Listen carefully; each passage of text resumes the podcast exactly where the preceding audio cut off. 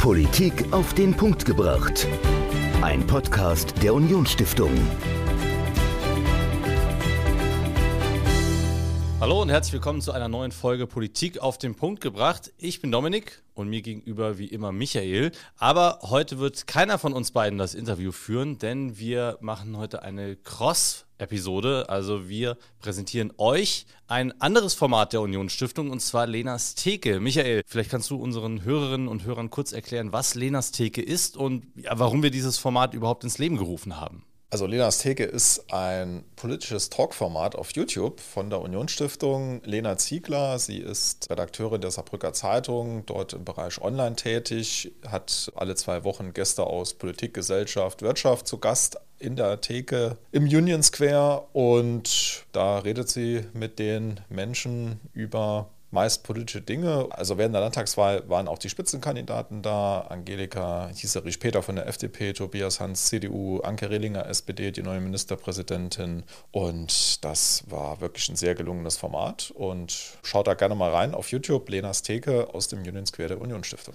Genau, der Union Square, das ist unsere Bar. Wir haben tatsächlich hier tolle Räumlichkeiten im Haus der Union Stiftung. Also herzliche Einladung, auch gerne mal bei uns vorbeizukommen, sich das anzugucken. Und ja, Lena lädt eben, wie Michael gerade gesagt gesagt hat, alle zwei Wochen Gäste aus Wirtschaft, Politik, Gesellschaft ein an die Theke, um mit ihnen zu sprechen. Und diese Woche hat sie Doris Pack eingeladen. Sie ist äh, lange Zeit Abgeordnete im Europaparlament gewesen und hat ja über ihr Leben als Politikerin gesprochen, aber auch über die Europäische Union und die Zukunft der Europäischen Union. Und worüber die beiden gesprochen haben, das hört ihr jetzt eine Cross-Episode. Lena Ziegler im Interview mit Doris Pack. Viel Spaß.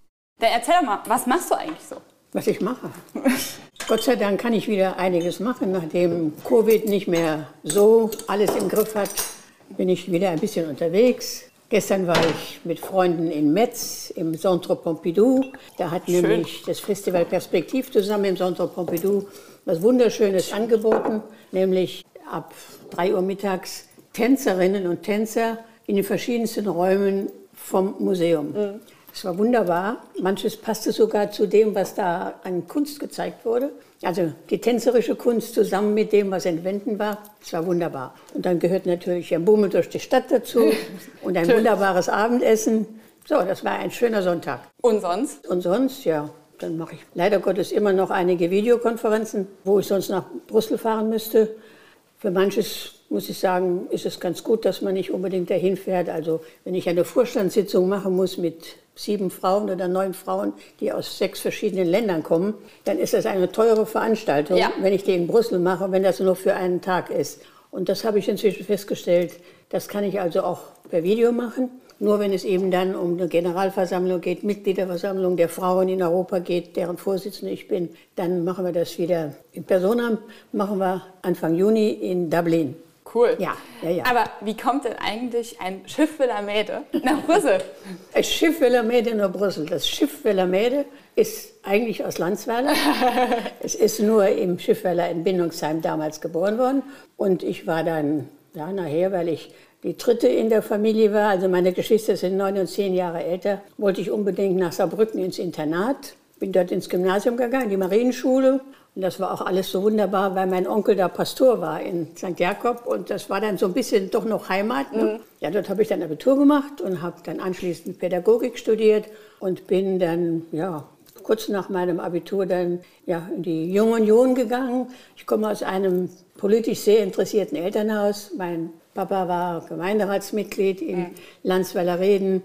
Mein Großvater Ehrenbürger in Heiligenwald, war ebenfalls Zentrumsmitglied. Also es liegt ein bisschen in der Familie, aber ich muss gestehen, ich bin die einzige unserer Familie, die dann in die Politik gegangen ist. Ich war dann kurz Lehrerin in Ottweiler. Am Gymnasium? Nee, nee, an der Grund- und Hauptschule. Ah. Am Gymnasium durfte ich ein bisschen aushelfen beim Sport. Die hatten Lehrermangel, war damals schon möglich in Ottweiler. Und dann habe ich geheiratet und bin nach Bübingen gezogen. Und ja, da war ich dann an der Schule, an der Grund- und Hauptschule in Bübingen.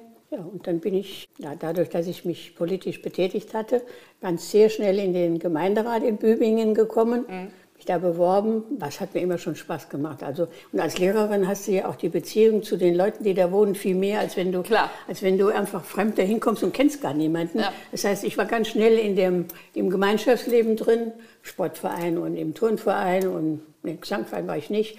Aber ich habe dann mich sehr, sehr wohl gefühlt schnell und bin dann dort in die CDU war dann im Gemeinderat und dann ist ja, war ja die Gebietsreform und dann habe ich 72 dann für den Stadtrat kandidiert weil Bübingen wurde dann aus dem Amt Brebach in die Stadt Saarbrücken mhm. überführt.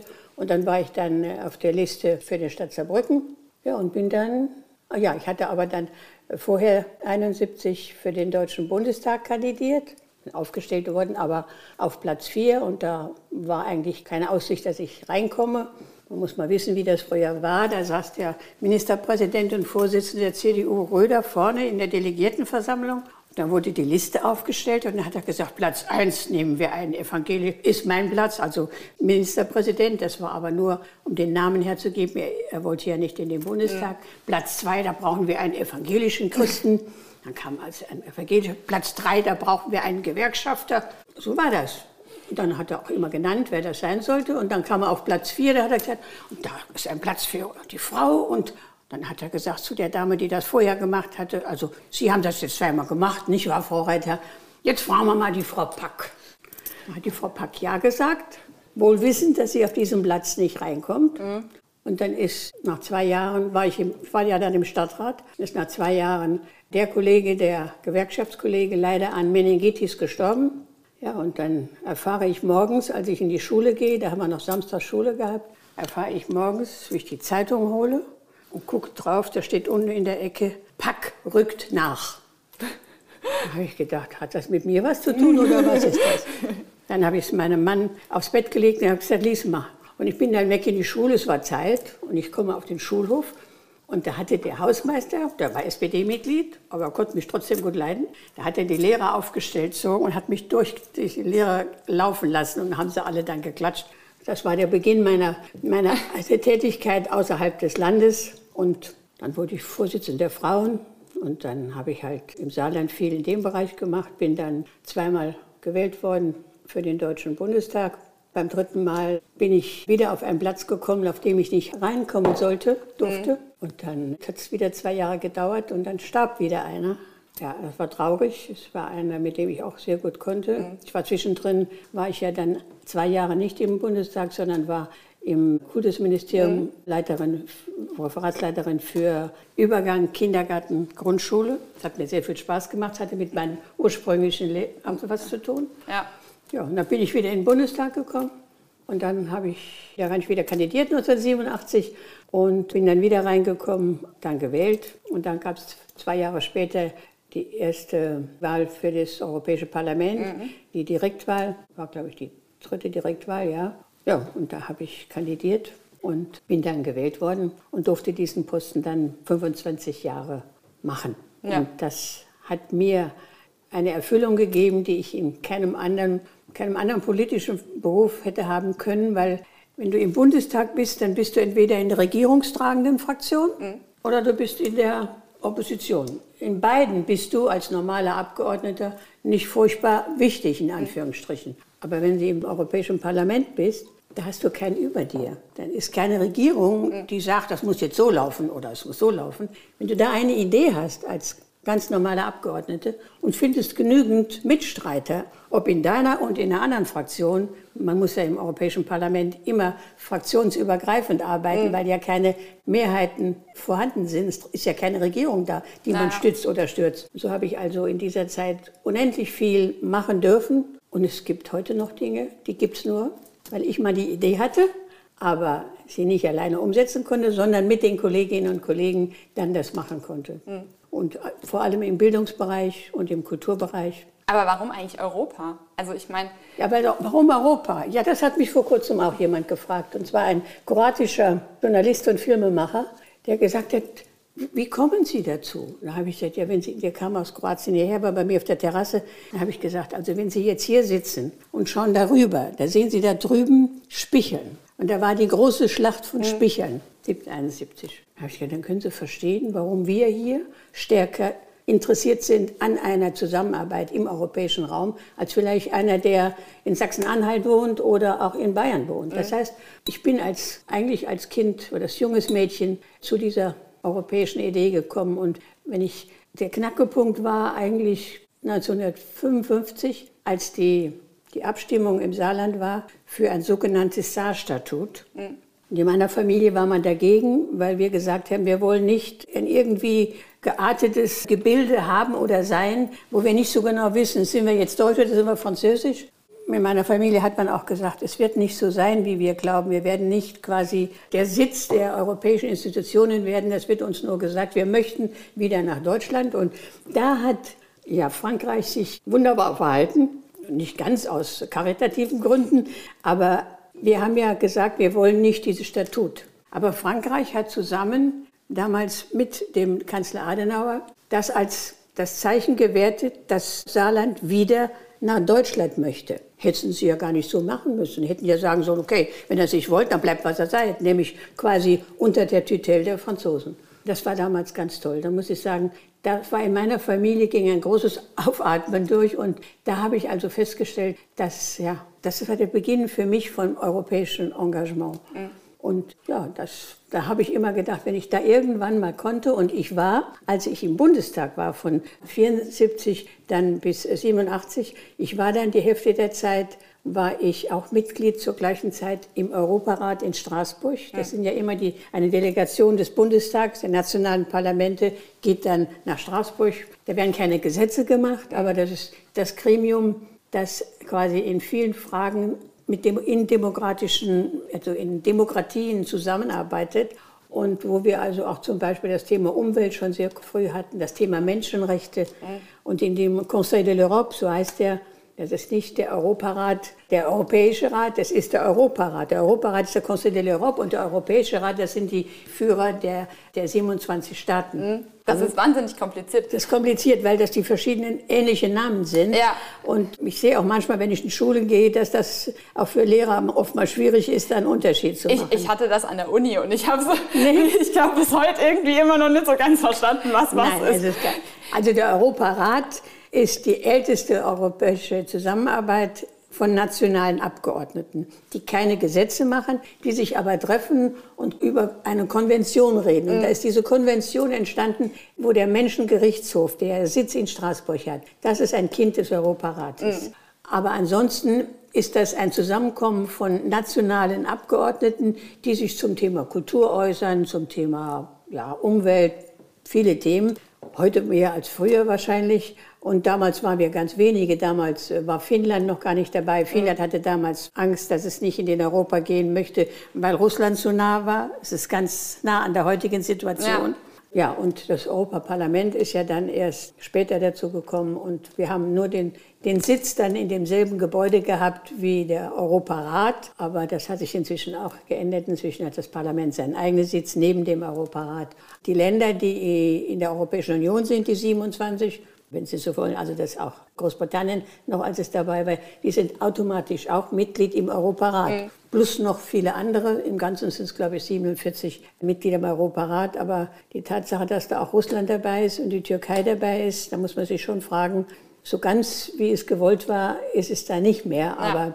aber trotzdem, da werden Diskussionen gehalten, die sonst nirgendwo gehalten werden können, weil man sich ja nur dort auch trifft mhm. als Funktionäre, als Abgeordnete in dem jeweiligen nationalen Parlamenten. Da trifft der deutsche Abgeordnete aus dem Bundestag, trifft den aus der Duma und so. Also es ist schon eine Möglichkeit, sich miteinander auszutauschen aber es werden keine Gesetze gemacht. Aber ich war da, wo es Gesetze gemacht wurde und ich kam dahin, wo dann ganz plötzlich mit dem Vertrag von Maastricht endlich auch Kultur und Bildung in den Verträgen stand. Und das war ich dann in meinem, meinem Element. Ja. Konnte dann sofort loslegen, zusammen mit anderen und Dinge machen, die es bis heute noch gibt. Und wie kann man sich das dann eigentlich vorstellen, so die Arbeit? Weil von Europa hat man so, man weiß, die machen irgendwie Gesetze und die machen, ganz viel ist von Europa gesteuert, aber so richtig, was die machen, kann man sich selten vorstellen. Also es ist nochmal, finde ich, abstrakter ja. wie bei einem Bundestagsabgeordneten.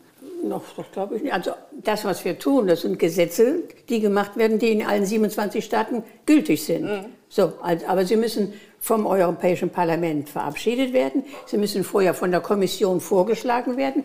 Der Ministerrat muss sich damit befassen. Und nur wenn Ministerrat, also die 27, wenn die zusammen mit dem Europäischen Parlament eine Einigung finden, wird das Gesetz gesetzt. Mhm. Das heißt, die Kraft und die Macht des Europäischen Parlaments ist in der Zeit, in der ich da Mitglied war, enorm gestiegen, sodass also wir ein gleichberechtigtes Gesetzgebungsorgan sind, neben dem Ministerrat.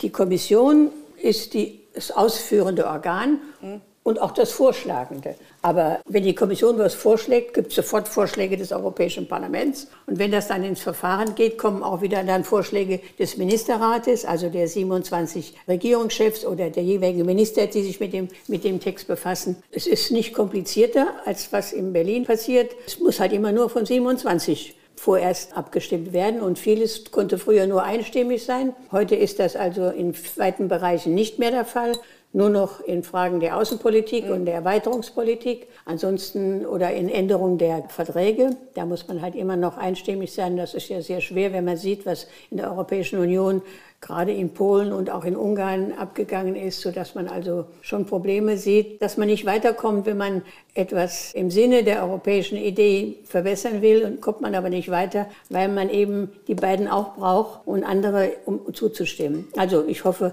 dass sich das im Laufe der nächsten Zeit auch ein bisschen bessert. Aber jetzt auch gerade, so wo man es genau gemerkt hat, war so bei der Flüchtlingswelle 2015, sind ja auch viele so europafeindliche Parteien auch an die Macht gekommen und viele, es war viel so auch wieder gegen Europa. Wie gehst du denn damit um? Also gerade bei so jemandem, der wirklich dafür brennt. Ja, also wir haben ja die AfD bekommen. Jetzt ist sie ja Gott sei Dank in Schleswig-Holstein gestern ja unter die Prozent Hürde gefallen. Wir haben aber in vielen anderen Ländern immer schon Niederlande hatten auch ganz rechtsradikale Gruppierungen. Ja. Wir hatten sie in Italien, es gibt sie auch in Spanien. Also diese nationalistischen, Frankreich. in Frankreich auch, ja, diese nationalistischen Gruppierungen sind schon ja, typisch, würde ich sagen, für die Entwicklung der letzten Jahrzehnte. Ja. Die Menschen sind unzufrieden, obwohl sie in einer Zeit leben, die eigentlich viel besser ist in den meisten Bereichen, als es jemals früher war. Ja. Natürlich hat jeder seine eigenen Probleme, aber nicht jedes Problem kann gelöst werden, auch auf europäischer Ebene. Das heißt, wir haben eine Situation, dass wir eigentlich nicht mehr so richtig wissen, wie, wie gut wir es haben, in Anführungsstrichen, und ich meine es ernst. Und deswegen gibt es auch viele, die solche nationalistischen Töne dann folgen. Und die Frage der Flüchtlinge war das war so ein, ein, ein, Nährboden für genau diese Gruppierung, die sagt, wir sind doch, ja, wir sind das reine Volk, so wie wir es schon mal gehört haben früher, und die können wir nicht gebrauchen. Das sind alles ein nicht vorhandener Respekt vor den Menschen, die zu uns gekommen sind. Ich will ein Beispiel sagen. Ich sage jetzt auch nicht, wer das ist, aber eine ganz wichtige Persönlichkeit in Ungarn. Die spricht sehr gut Deutsch und die hat einen, einen Artikel geschrieben in einer deutschen Zeitung vor vier Jahren und schickte mir den, weil ich sie kannte schickte mir den nur zum, zum Lesen. Da steht dann drin, wir alle haben ein Demografiedefizit. Die Deutschen, die Ungarn, alle anderen. Die Deutschen wollen das lösen, indem sie Asylbewerber reinlassen. Wir Ungarn, wir legen Wert auf Qualität. Mhm. Ich bin erschrocken. Ich habe sie angerufen, habe gesagt, sag mal, so redete man im Dritten Reich. Habt ihr in Ungarn nur edle Menschen? Gibt es da gar keine, die ins Gefängnis müssen, weil sie was Böses gemacht haben. Verstehst du? Das sind so Dinge, die, die leider Gottes gerade bei diesen, bei diesen rechtsradikalen Gruppen, die so ganz stark völkisch sind, mit dem haben wir es heute zu tun. Aber wie wir gesehen haben, gibt es auch Möglichkeiten, dass die nicht mehr ins Parlament kommen. Dafür müssen nur wir alle eigentlich sehr viel mehr versuchen, die Menschen zu erreichen, mit den Menschen zu reden, den Menschen zu erklären, warum dies oder jenes gemacht werden muss, damit man man muss mit ihnen im Gespräch bleiben. Und viele, ja gerade auch die Europaabgeordneten, haben natürlich auch das Problem, dass es ja nicht so viele gibt und dass der Einzelne dann immer gucken muss, dass er auch seine Wähler erreicht. Mhm. Und ich habe das also über die 25 Jahre wirklich gut hingekriegt. Ich habe auch alle drei Monate ein Heftchen rausgebracht, die europäischen Notizen, in denen alles drin war, was ich glaubte, was wichtig war, den Menschen zu sagen, warum wir das oder jenes gemacht haben. Also ich denke, wir müssen gerade als Europaabgeordnete uns versuchen, wirklich ziemlich nah der Erde zu halten, weil wir allein durch die Tatsache, dass wir in Brüssel und in Straßburg sind, oftmals nicht zu Hause sind. Wir haben halt auch sehr viel mehr Sitzungswochen als im nationalen Parlament und nationale Abgeordnete gibt es halt dann doch mehr. Du hast jetzt eben schon gesagt, wir haben irgendwie so ein bisschen verlernt, dass uns glücklich darüber zu schätzen, was Europa uns denn eigentlich gibt. Ich habe das Gefühl, jetzt gerade bei der Corona-Pandemie, als die Grenzen geschlossen wurden, haben es einige wieder so ein bisschen gerafft. So, zumindest so ein bisschen. Ja, also da hatte ich das Gefühl, jetzt gerade bei uns jungen Menschen, die das ja komplett gewohnt ja, sicher, waren, also ich meine, ich kenne es halt gar nicht Nein, anders. meine Kinder also, auch nicht. Und ich hatte so ein bisschen das Gefühl, dass es nochmal mehr ein Verständnis dafür gibt. Ja, die Leute wurden auch böse. Ich meine, was da passiert ist hier an der Grenze, das ist in Berlin entschieden worden, das ist nicht in Saarbrücken entschieden worden. Die haben das nachfolgen müssen. Aber man ist in Berlin halt sehr weit weg von dieser Realität bei uns. Ja. Bei uns ist ja auch insofern noch mal ein bisschen krasser, weil wir ja auch wirklich zwei Ländergrenzen haben. Also so ein kleines Bundesland und dann zwei Länder, die jo, dran grenzen. Also ich denke, das mit Luxemburg war, war nicht ganz so schlimm. Das mit den Franzosen war wirklich, es hat mir richtig wehgetan. Mhm. Aber ich denke, das hat sich überlebt und beim zweiten Mal ist es ja auch nicht mehr passiert, weil, weil man dann im, Gott sei Dank dann auch in Berlin verstanden hat, ey, das da geht ja gar nicht, das ist mhm.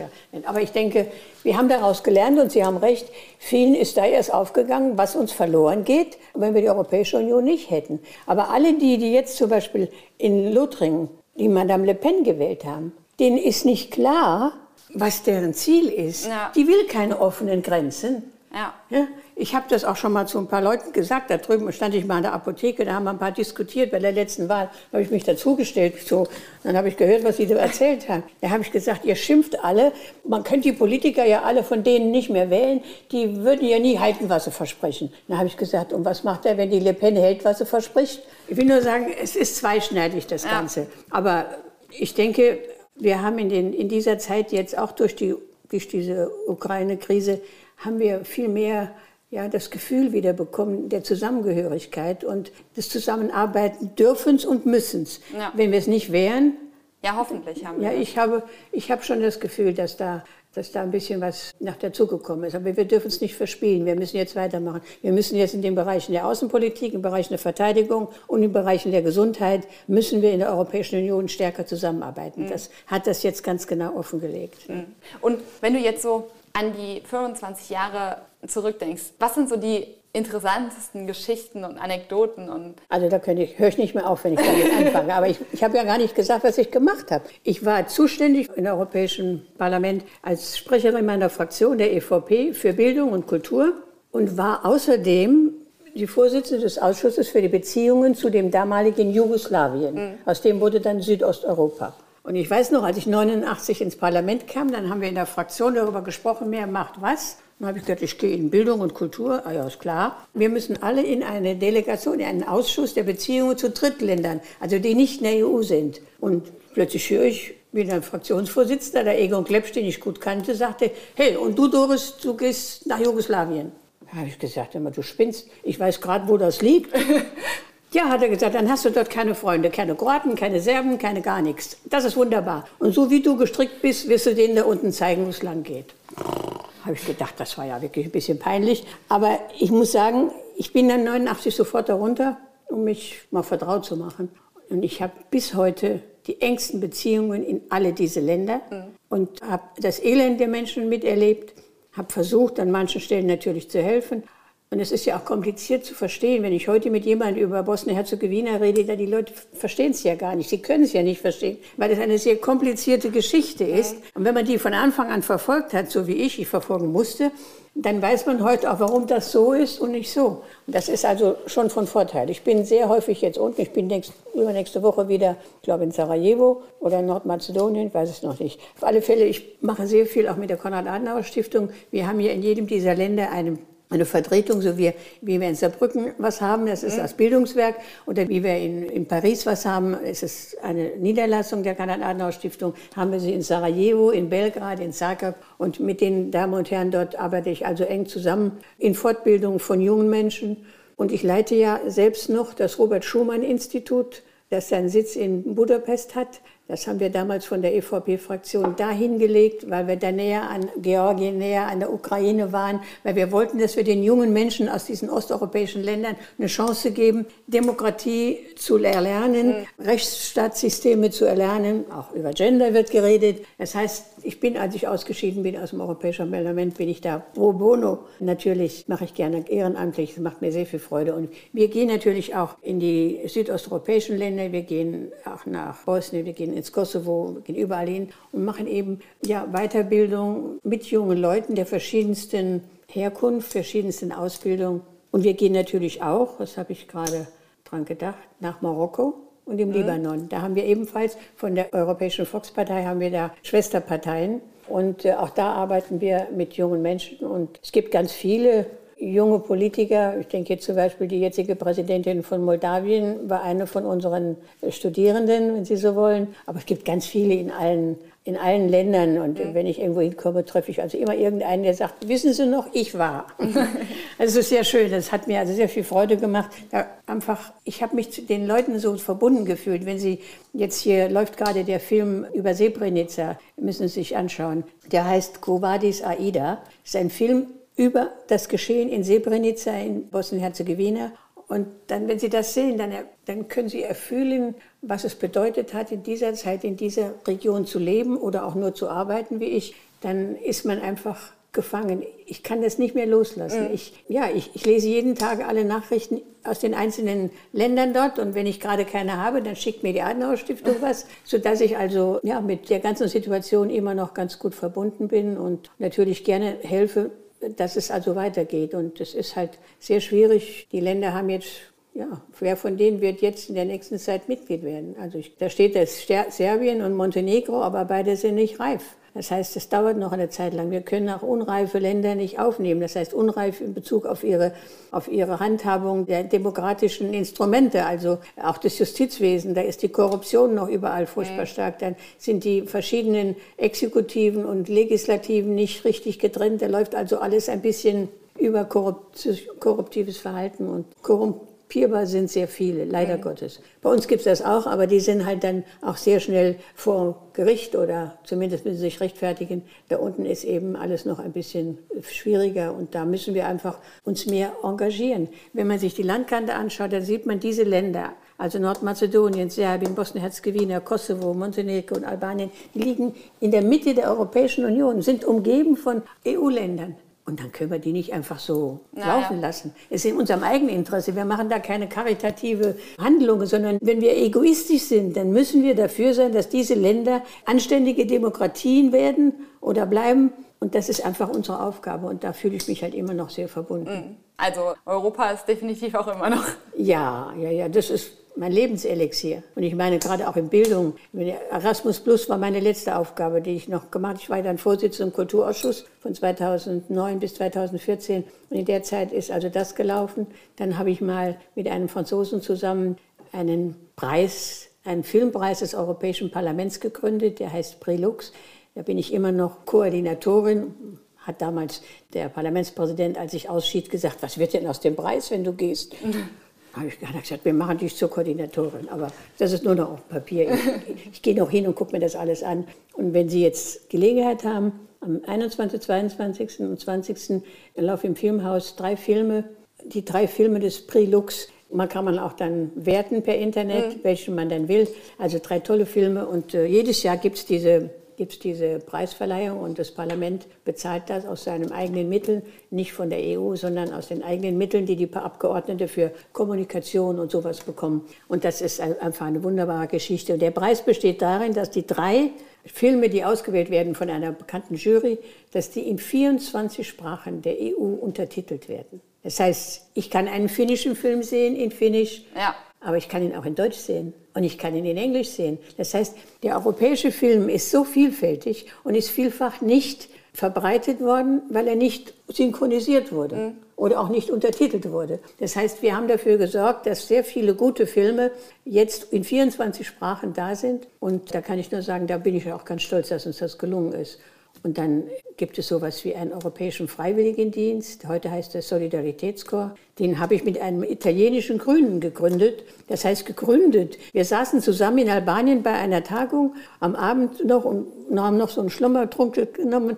Und da haben wir uns überlegt, wie können wir unsere jungen Leute mal begeistern für diese Europäische Union. Oh, haben wir gesagt, warum machen wir denn so einen Freiwilligendienst? Sind wir heim, einen Text gemacht, bin, ich bin zu den Sozis, er ist zu seinen, ich zu meinen. Haben wir gesagt, hör mal, das ist doch eine Idee. Und dann haben wir eine, eine Anfrage an die Kommission gerichtet und zwei Jahre später hatten wir das. Mhm. Das ist eine super Geschichte. Da kriegst, kannst du bis zu einem Jahr in ein Land aller Länder des Europarates, also 46, in eins dieser Länder gehen und kannst dann dort sein, kriegst auch einen Obolus, wirst also ein bisschen mhm. bezahlt und das ist ganz toll. Als die ersten gegangen waren, dann habe ich mal 400 von denen in Berlin zusammengerufen. Und dann kamen die, dann sollten die mal erzählen. Wir waren noch gar nicht richtig da. Da rief einer da hinten, ich muss unbedingt was sagen. Und dann haben wir dran gelassen. Da hat er gesagt, also eins will ich sagen. Ich muss der EU mal Dankeschön sagen. Und wenn Sie das sind, dann danke ich Ihnen. Und dann hat er gesagt, ich war ein Jahr lang in Litauen, hat er gesagt. Und dann weiß ich, jetzt weiß ich, wer ich bin. Jetzt weiß ich, was ich kann. Und jetzt mache ich was ganz anderes, als was ich vor einem Jahr studieren wollte.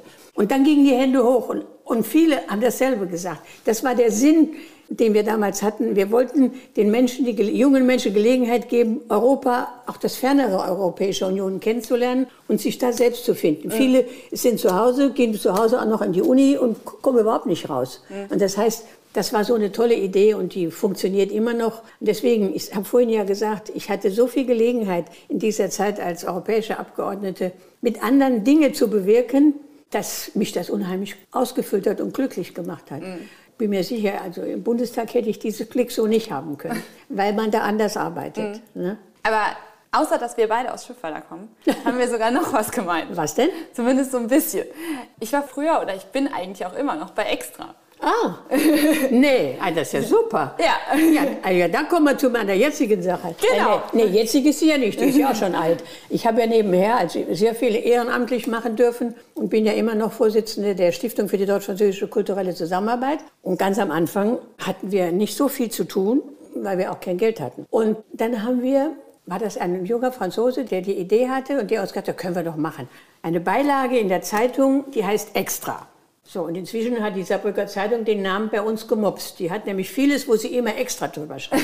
Aber extra war eigentlich nur die Beilage, die viermal im Jahr kommt, wo junge der Oberstufe der, der Gymnasien, junge Menschen, Mädchen oder Jungs Texte schreiben dürfen in französischer Sprache, in deutscher Sprache. Und dann habe ich irgendwann mal in Luxemburg mit dem Bergblatt geredet und habe ich die auch verschwätzt. Und dann sind die mitgegangen. Jetzt kommt viermal im Jahr dieses Blatt extra, das wunderbar ist, das eben sagen wir mal, den Blick von jungen Leuten auf das Nachbarland zeigt und auf die Dinge, die man vielleicht nicht versteht oder die man gerne auch bei sich selber hätte, ist ganz toll. Und ich habe damals angeregt, das wäre doch was, was man in den Schulen gebrauchen könnte. Mhm. Und dann damals hat der Minister auch in die Schulen geschrieben und auch in Frankreich haben die das gemacht, aber ich weiß nicht, ob es benutzt wird. Es steht ja heute im Internet, man kann es auch sich runterladen, aber die Saarbrücker Zeitung hat auch immer Exemplare, die sie gerne verschickt. Also ich habe das tatsächlich auch aus der Schule mitgenommen. Also, äh, ist ja super, bin und, ich ganz froh. Und da hat ein Lehrer von mir gesagt, ich soll das doch machen. Es ja. ist wirklich eine schöne Sache. Also ganz besonders toll fand ich halt auch immer die Redaktionssitzungen, wenn jeder ja, in, seiner, in seiner Sprache ja. irgendwas erzählt und irgendwann versteht man auch. Also ich kann jetzt über fast jedes äh, Thema kann ich die Franzosen verstehen. Ich könnte niemals antworten. Ja, so gut ist leider mein ja. Französisch nicht, aber ich verstehe es und ich kann dann auch auf Deutsch zurück und dann verstehen sie mich. Ja. Und Luxemburgisch geht irgendwie ja, immer. Das geht immer, ja, ja. Nee, das ist wirklich sehr schön. Das ist eins, das unsere, unsere erste Geschichte bei uns in, äh, in der Stiftung. Und dann haben wir ja das Festival Perspektiv, das jetzt im Anfang Juni beginnt. Ja. Wir haben im Oktober das Theaterfestival für Jugendliche und Kinder. Lustig, L-O-O-S-T-I-K.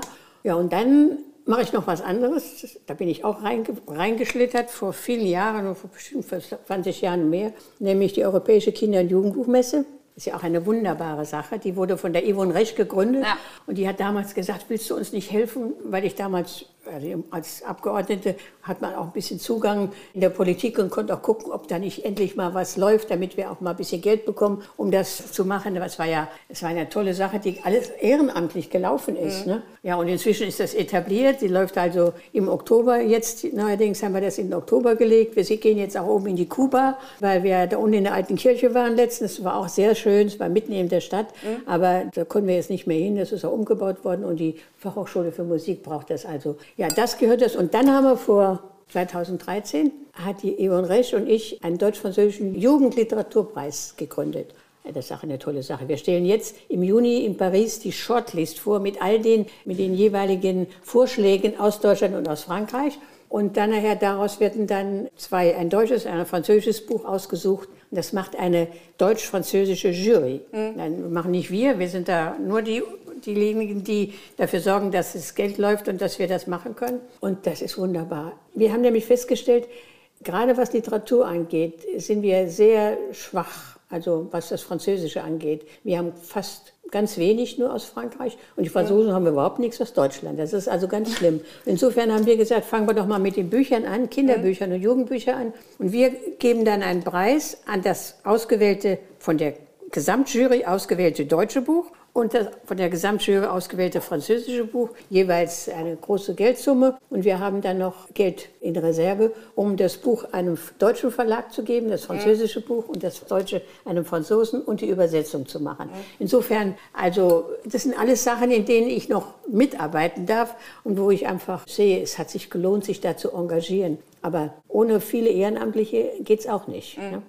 Aber du reist ja wahnsinnig viel noch durch die Gegend, bist überall aktiv. Woher nimmst du denn diese Energie? Gut, da weiß ich nicht. Da muss ich sagen, da hat mir der liebe Gott gut gewollt oder meine Eltern. Ich habe gute Gene und weiß es nicht. Bis jetzt ist es immer gut gegangen. Ich will es auch nicht beschwören. Da, manche sind nicht so gebaut. Da kann man nichts machen, nicht? Also ich fühle mich sehr wohl, fühle mich auch noch sehr gesund. Hatte zwar Covid, aber ganz am Anfang, voriges Jahr im, im Februar, glaube ich. Also mir geht's gut. Ich bin dankbar, dass es mir gut geht. Und insofern bin ich auch dankbar, dass ich noch gefragt werde. Wenn, wenn keiner mich mehr wollte, da wäre ich ja unglücklich. Kann ich den ganzen Tag Grimmis lesen oder, oder im Garten arbeiten. Ich möchte gern all das, was ich hier angesammelt habe. Ich habe hier ein, ein ungeheures Background an, an kulturellen Dingen und an bildungspolitischen Vorstellungen und Fragen. Das kann ich hier alles, dank der Tatsache, dass ich da noch mitarbeiten darf, alles einbringen. Ich bin ja immer noch Präsidentin der Volkshochschulen, aber als mich damals gefragt wurde, ob ich das mache, da ging es den Volkshochschulen ein bisschen schlecht und dann hat man jemand gebraucht, der ja in der Politik da mal ein bisschen härter aufgetreten ist und das haben wir aber inzwischen alles schon lange hinter uns und ich bin da nur, wenn man so will, wie sagt man, ich schüttle die Hand und gebe ein Grußwort und sowas, nicht? Und höre mir an, was meine tollen Volkshochschulen in den einzelnen Landkreisen und auch Städten und Gemeinden machen. Es läuft so unheimlich viel, das ist so schön. Da bin ich ganz glücklich, dass wir gerade im Saarland auch so, so dicht besiedelt sind mit Volkshochschulen und so ein großes Angebot haben. ich würde sagen, wir stoßen jetzt mal auf die Gesundheit an. Auf die Gesundheit, ja. Aber Prost. da müsst ihr ja eigentlich einen Schnaps trinken, ne? Stimmt. Aber den wollen wir jetzt nicht. Doris Pack, ehemalige Abgeordnete im Europäischen Parlament, im Gespräch mit Lena Ziegler. Die ganze Folge könnt ihr euch auch anschauen. Schaut doch mal einfach auf YouTube, sucht dort Lenas Theke. Das ist das Format, das ihr gerade gehört habt. Als Audiospur kann man sich natürlich auch angucken. Lenas Theke kommt alle zwei Wochen raus auf unserem YouTube-Kanal. Also entweder Unionsstiftung einfach bei YouTube eingeben oder Lenas Theke. Da findet ihr die Folgen. Nicht nur mit Doris Pack, sondern auch ganz viele andere spannende Gäste, die Lena regelmäßig an ihre Bar einlädt. Und wir hören uns in gewohnter Form nächste Woche wieder. Bis dahin. Ciao. Politik auf den Punkt gebracht. Ein Podcast der Unionsstiftung.